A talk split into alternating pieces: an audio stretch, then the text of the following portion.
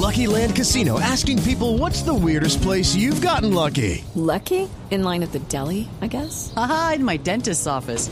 More than once, actually. Do I have to say? Yes, you do. In the car before my kids' PTA meeting. Really? Yes. Excuse me, what's the weirdest place you've gotten lucky? I never win and tell. Well, there you have it. You can get lucky anywhere playing at LuckyLandSlots.com. Play for free right now. Are you feeling lucky? No purchase necessary. Void where prohibited by law. 18 plus. Terms and conditions apply. See website for details.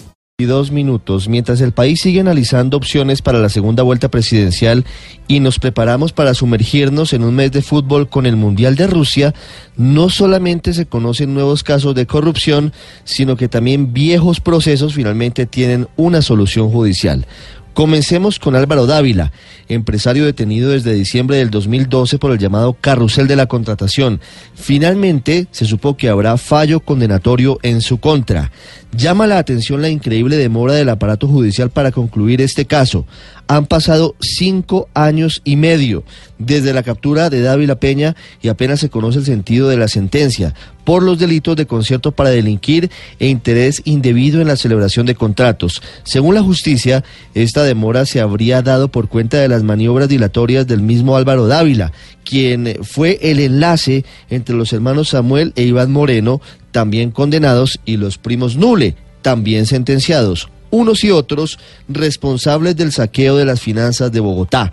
Dávila, adicionalmente, habría sido el encargado de estructurar ilegalmente los contratos de la Administración de Bogotá para darles una apariencia de legalidad.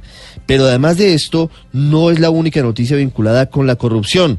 Este caso del que vamos a hablar ahora, como se dice en el béisbol, pica y se extiende tiene que ver con el caso de la Hyundai, la pelea existente entre Carlos Matos y la casa matriz de esta firma, una de las más grandes multinacionales del sector automotriz en territorio coreano el CTI capturó a un funcionario judicial adicional, es decir, que ya son dos detenciones, esta vez una persona que trabajó en la dirección ejecutiva del Consejo de la Judicatura y ahora era funcionario de apoyo en los juzgados de Palo Quemao. Habría tenido que ver con el aparente, todavía no se demuestra, pero el aparente suministro y entrega y reparto irregular del proceso, que todavía no tiene una solución definitiva en los estrados judiciales.